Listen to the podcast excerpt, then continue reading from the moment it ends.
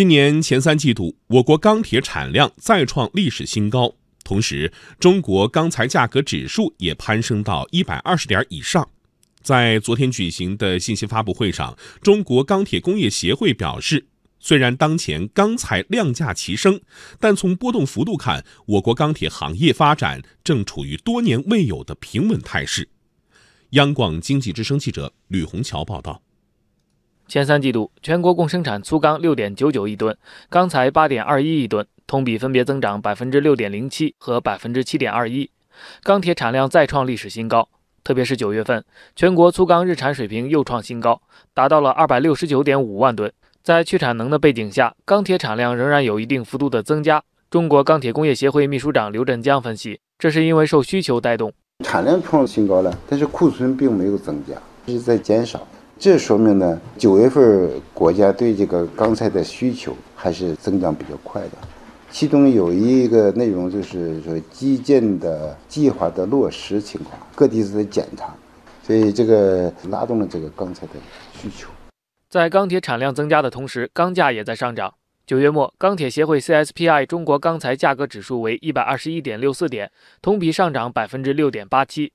虽然量增价升，但刘振江指出，今年前三季度仍然是钢铁行业运行最平稳的一个时期。今年以来，钢铁协会的钢材价格指数基本是在一百一十点到一百二十点之间波动，这是历史以来价格波动最小的一年。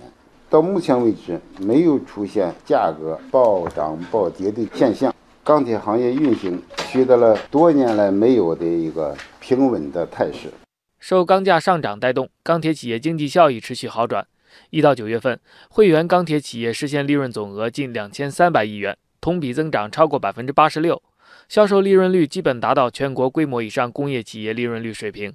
当然，从九月份开始，钢铁行业也似乎捕捉到稳中有变的迹象。一大不确定性因素就是产能，在利润驱动下，产能扩张冲动正在增强。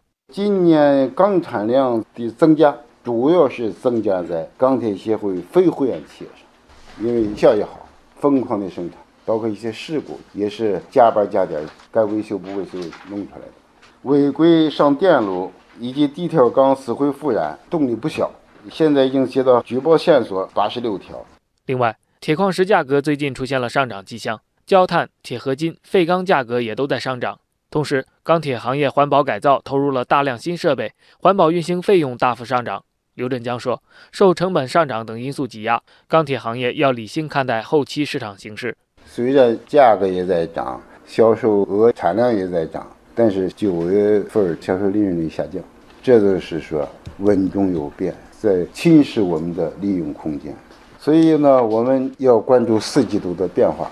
四季度会比前三季度更艰难一些。